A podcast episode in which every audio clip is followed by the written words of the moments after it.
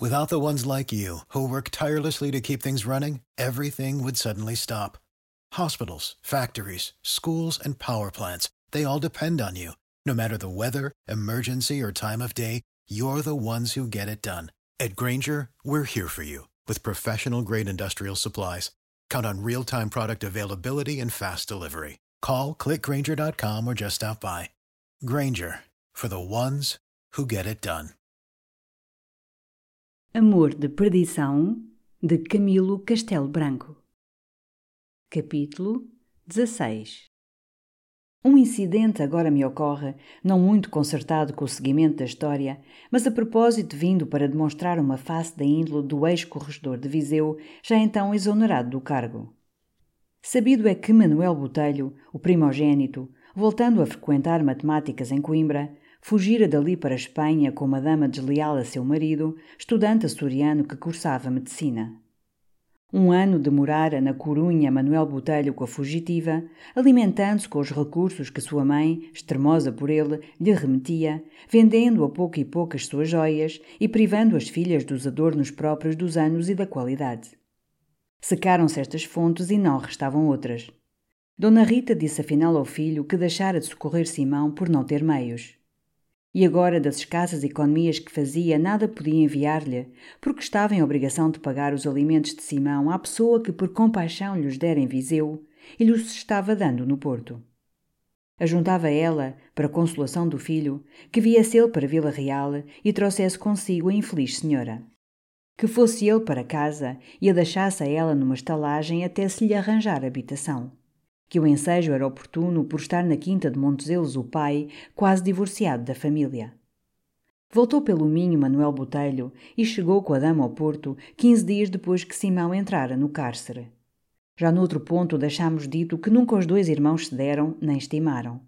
Mas o infortúnio de Simão remia às culpas do gênio fatal que o orfanara de pai e mãe, e só da irmã Rita lhe deixara uma lembrança saudosa. Foi Manuel à cadeia e, abrindo os braços ao irmão, teve um glacial acolhimento. Perguntou-lhe Manuel a história do seu desastre. Consta do processo, respondeu Simão. E tem humano esperanças de liberdade? replicou Manuel. Não penso nisso. Em pouco posso oferecer-lhe, porque vou para casa forçado pela falta de recursos. Mas, se precisa de roupa, repartirei consigo da minha. Não preciso nada. Esmolas só as recebo daquela mulher. Já Manuel tinha reparado em Mariana e da beleza da moça inferira para formar falsos juízos. E quem é esta menina? tornou Manuel. É um anjo. Não lhe sei dizer mais nada. Mariana sorriu e disse: Sou uma criada do Sr. Simão e de Vossa Senhoria. É cá do Porto? Não, meu senhor, sou dos arrabaldes de Viseu. E tem feito sempre companhia a meu mano? Simão atalhou assim à resposta balbuciante de Mariana. A sua curiosidade incomoda-me, Mano Manuel. Cuidei que não era ofensiva, replicou o outro, tomando o chapéu. Quer alguma coisa para a mãe? Nada. Estando Manuel Botelho, na tarde desse dia, fechando as malas para seguir jornada para Vila Real, foi visitado pelo desembargador Mourão Mosqueira e pelo corregedor do crime. Devemos à espionagem da polícia, disse o corregedor, a novidade de estar nesta estalagem um filho do meu antigo amigo, condiscípulo e colega Domingos Botelho. Aqui vimos dar-lhe um abraço e oferecer o nosso préstimo.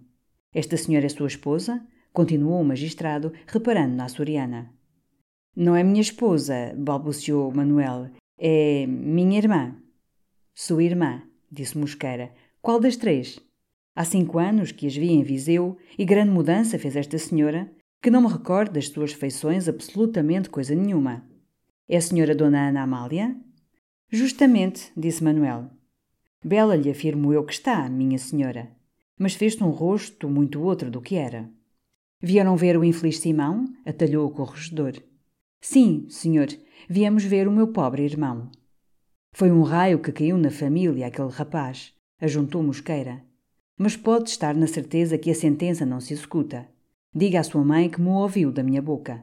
O meu tribunal está preparado para lhe minorar a pena em dez anos de degredo para a Índia, e seu pai, segundo me disse na passagem para Vila Real, já preparou as coisas na suplicação e no desembargo do passo, não obstante o morto lá ter parentes poderosos nas duas instâncias.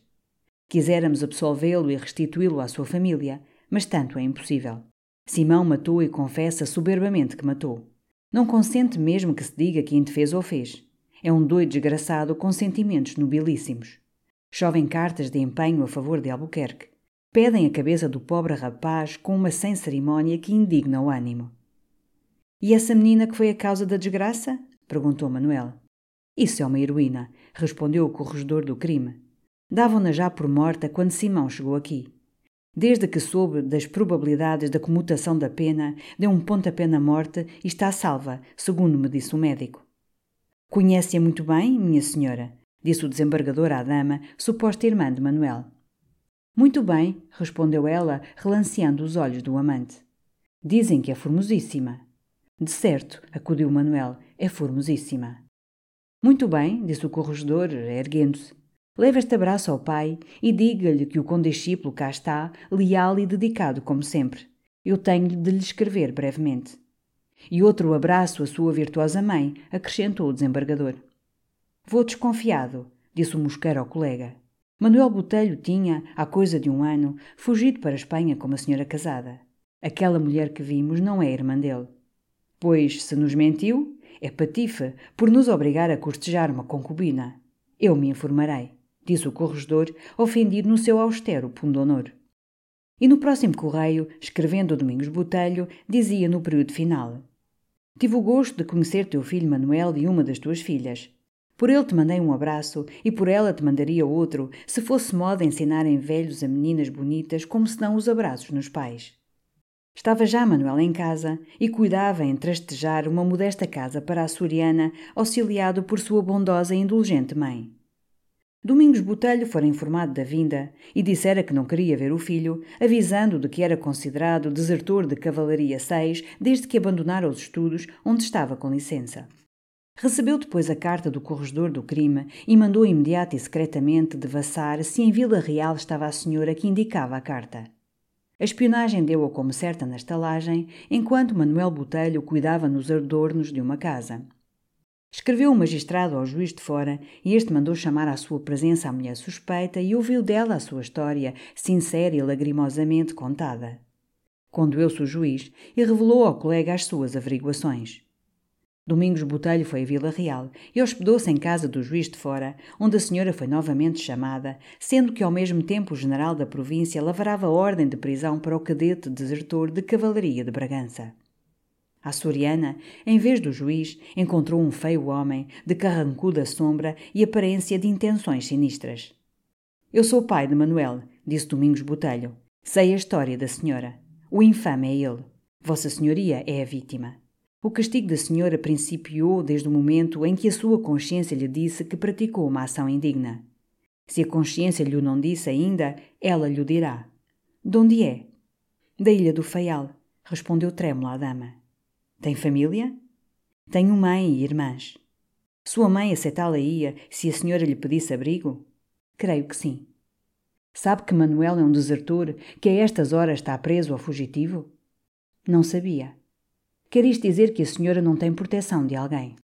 A pobre senhora soluçava, abafada por ânsias e debulhada em lágrimas. Porque não vai para sua mãe? Não tenho recursos alguns, respondeu ela. Quer partir hoje mesmo? À porta da estalagem, daqui a pouco, encontrará uma leiteira e uma criada para acompanhá-la até ao porto. Lá entregará uma carta. A pessoa a quem escrevo lhe cuidará da passagem para Lisboa. Em Lisboa, outra pessoa a levará a bordo da primeira embarcação que sair para os Açores. Estamos combinados? Aceita? E beijo as mãos de Vossa Senhoria. Uma desgraçada como eu não podia esperar tanta caridade. Poucas horas depois, a esposa do médico, que tinha morrido de paixão e vergonha, talvez, exclama uma leitora sensível. Não, minha senhora.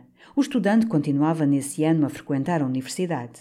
E, como tinha já vasta instrução em patologia, poupou-se à morte da vergonha, que é uma morte inventada pelo Visconde de Almeida Garrete no Frei Luís de Souza, e à morte da paixão, que é outra morte inventada pelos namorados nas cartas despeitosas, e que não pega nos maridos a quem o século dotou de uns longes de filosofia, filosofia grega ou romana, porque bem sabem que os filósofos da antiguidade davam por mimo as mulheres aos seus amigos, quando os seus amigos por favor lhes não tiravam. E esta filosofia hoje então. pois o médico não morreu, nem sequer desmedrou, ou levou a erro significativo de preocupação do ânimo, insensível às amenidades da terapêutica. A esposa, inquestionavelmente muito mais alquebrada e valetudinária que seu esposo, lavada em pranto, morta de saudades, sem futuro, sem esperanças, sem voz humana que a consolasse, entrou na liteira e chegou ao porto, onde procurou o corregedor do crime para entregar-lhe uma carta do Dr. Domingos Botelho. Um período desta carta dizia assim: Deste-me notícia de uma filha que eu não conhecia nem reconheço. A mãe desta senhora está no Faial, para onde ela vai. Cuida tu, ou manda cuidar, no seu transporte para Lisboa e encarrega ali alguém de correr com a passagem dela para os Açores no primeiro navio. A mim me darás conta das despesas. Meu filho Manuel teve ao menos a virtude de não matar ninguém para se constituir amante. Do modo como correm os tempos, muito virtuoso é o rapaz que não mata o marido da mulher que ama. Vê se consegues do general, que aí está, perdão para o rapaz, que é desertor de cavalaria 6 e me consta que está escondido em casa de um parente. Enquanto a Simão, creio que não é possível salvá-lo do degredo temporário. É uma lança em África livrá-lo da forca. Em Lisboa movem-se grandes potências contra o desgraçado, e eu estou mal visto do intendente-geral por abandonar o lugar, etc.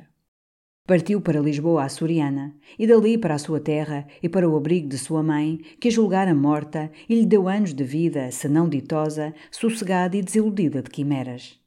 Manuel Botelho, obtido o perdão pela preponderância do corregedor do crime, mudou de regimento para Lisboa e aí permaneceu até que, falecido seu pai, pediu a baixa e voltou à província.